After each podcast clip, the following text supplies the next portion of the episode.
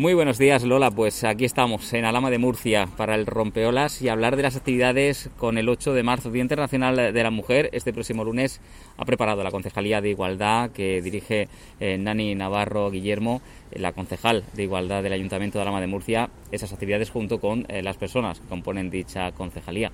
Nani, ¿qué tal? Buenos días, bienvenida al Rompeolas. Buenos días Salva, muchísimas gracias por darnos participación en vuestro programa. Sí, como tú bien dices, el día 8 de marzo, el Día Internacional De la Mujer y tenemos una serie de actividades preparadas para ese día, lo que no quita que durante todo el año se esté trabajando eh, en, esta, en este camino hacia esa igualdad. Los, 300, los 365 días del año son 8 de marzo.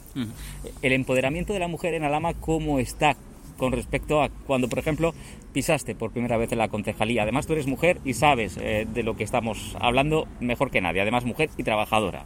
Efectivamente. Yo creo que se va avanzando, pero se va avanzando de una manera muy lenta. Y por desgracia, con esta pandemia que nos lleva dando un golpe bastante duro desde hace casi un año ya, eh, en algunos aspectos casi casi que, como ya se dice, esta pandemia es posible que en poco se vea que tiene un rostro de mujer, porque es verdad que se ha retrocedido mucho el problema de que nuestros hijos no vayan a clase, el cuidado de nuestras personas mayores, de personas enfermas. Eh, el, empresas o trabajos que se han cerrado, el que la mujer está ocupando durante toda esta pandemia, eh, está en la cabeza de servicios esenciales como puede ser la sanidad, es mayoritaria, como puede ser servicios sociales, eh, ayuda a domicilio en general. La mujer en esta pandemia yo creo que no ha sido tan visibilizada como debería haber sido, pero sí que es verdad que ha ocupado uno de los rankings en cuanto a servicios esenciales y en cuanto a trabajo en esta pandemia. Es decir, ¿crees que la mochila del peso de carga de que por sí históricamente ha llevado a la mujer se ha vuelto a incrementar a causa de la pandemia? Sí, sí, totalmente. Además estoy segura y de hecho es que se, se está viendo y ya te digo que en unos meses eh, irán saliendo cifras y creo que esto se va a constatar totalmente. Bueno, pues a ver qué podemos hacer para concienciar a la ciudadanía en general de, de esa lucha por la igualdad, qué tipo de actividades habéis programado para ello. Bueno, pues por ejemplo, una de nuestras actividades, como nuestro, un book insignia para nosotras, para nosotros cuando llegamos a este, al ayuntamiento como equipo de gobierno, fue el dar participación a la gente joven. Eh, lo he repetido ya en varias ocasiones, creo que nuestra juventud son los que tienen que tomar el relevo o son las que tienen que tomar el relevo.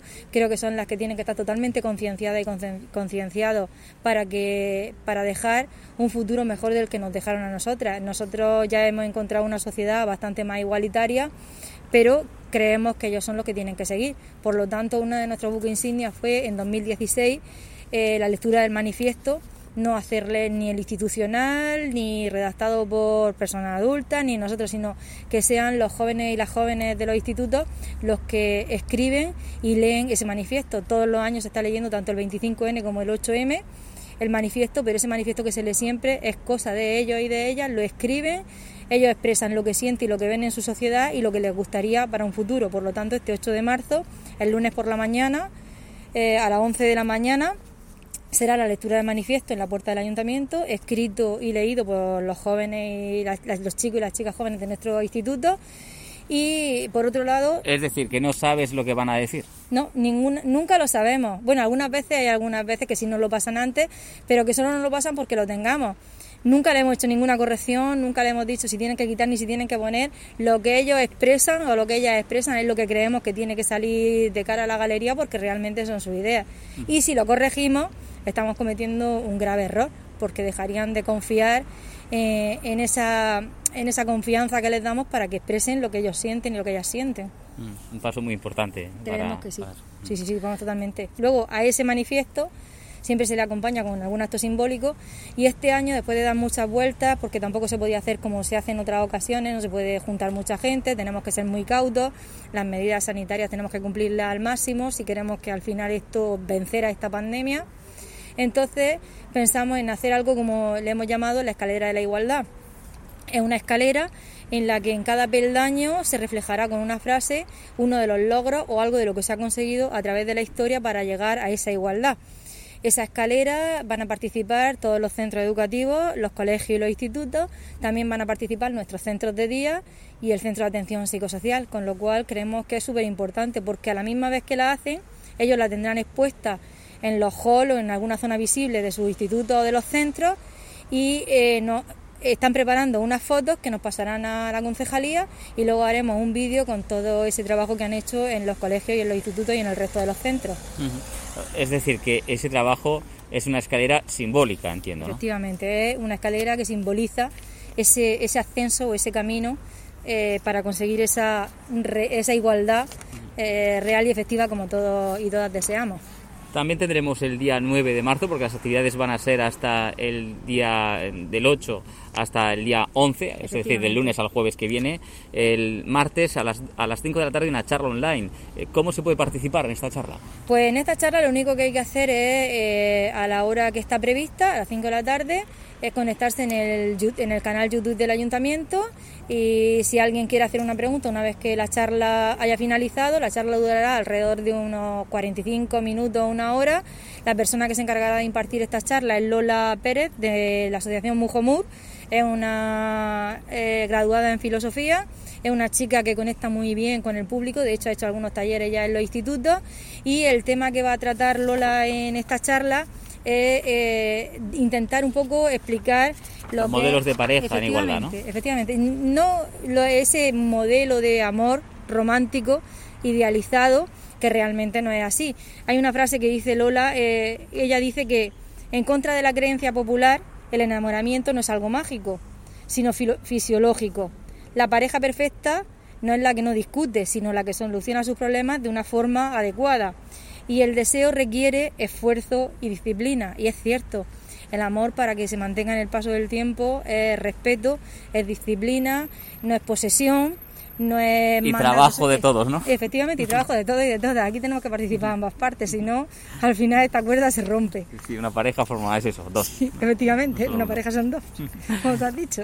Nani, y además eh, para el miércoles día 10 y el jueves día 11 vais a hacer lo que no pudisteis eh, por la pandemia, porque hay que recordar que nos encontrábamos cerrados, ¿no? Eh, entrando ya prácticamente al cierre, al estado de alarma decretado, el primero que se decretó tras el 14 de marzo del 2020. ¿no? Efectivamente, eh, este año pasado pudimos hacer muy poquitas cosas con respecto a este 8 de marzo, se hicieron algunas actividades, pero realmente la del premio literatura y lo del premio Violeta, que es algo muy simbólico y muy importante dentro de la concejalía también, también es otro de los buques insignias de este ayuntamiento no se pudo llegar a hacer porque no podíamos permitirnos, bueno, de hecho ya era se hubiese sido un error el juntar mucha gente.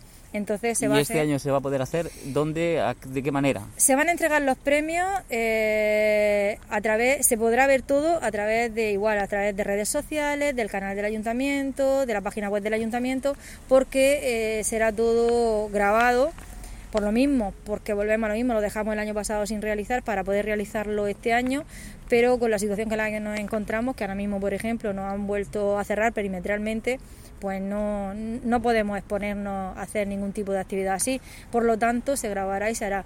Eh, invito a todo el mundo a que tanto el día 10 como el día 11 entren a la página web del ayuntamiento, en redes sociales y que vean eh, la calidad de las obras redactadas para el año pasado, de, de los mini relatos, porque la verdad es que se te ponen los pelos de punta de escuchar los relatos. Algunos de ellos son vivencias reales y la verdad es súper interesante el escucharlo. ¿Y el premio Violeta? Pues el premio Violeta, como ya sabemos, fue, eso sí se dijo, Inés. Inés pudo muy poquito, disfrutar muy poquito, Inés Gómez, disfrutar muy poquito de, digamos, de ese reinado de mujer violeta porque la verdad es que enseguida empezamos con la pandemia. Inés, ya como todos la conocemos, una mujer trabajadora, luchadora, una mujer que ha estado siempre luchando en favor de los demás, por ayudar a los demás, por solventar problemas, una mujer muy igualitaria, una mujer que lucha por los derechos de la mujer. De hecho, una persona que ha vivido mucho tiempo en el extranjero, inmigró a otro país, luego vino, volvió y sigue luchando desde aquí. Efectivamente, y aquí cuando ha vuelto sigue igual, sigue luchando. Nani Navarro, nos quedamos sin tiempo. Muchísimas gracias por habernos contado todas las actividades para el Día de la Mujer. Muchísimas gracias a ti, Salve, muchas gracias por tenernos aquí esta mañana. Un placer. Cuando nos necesitéis, ya sabéis.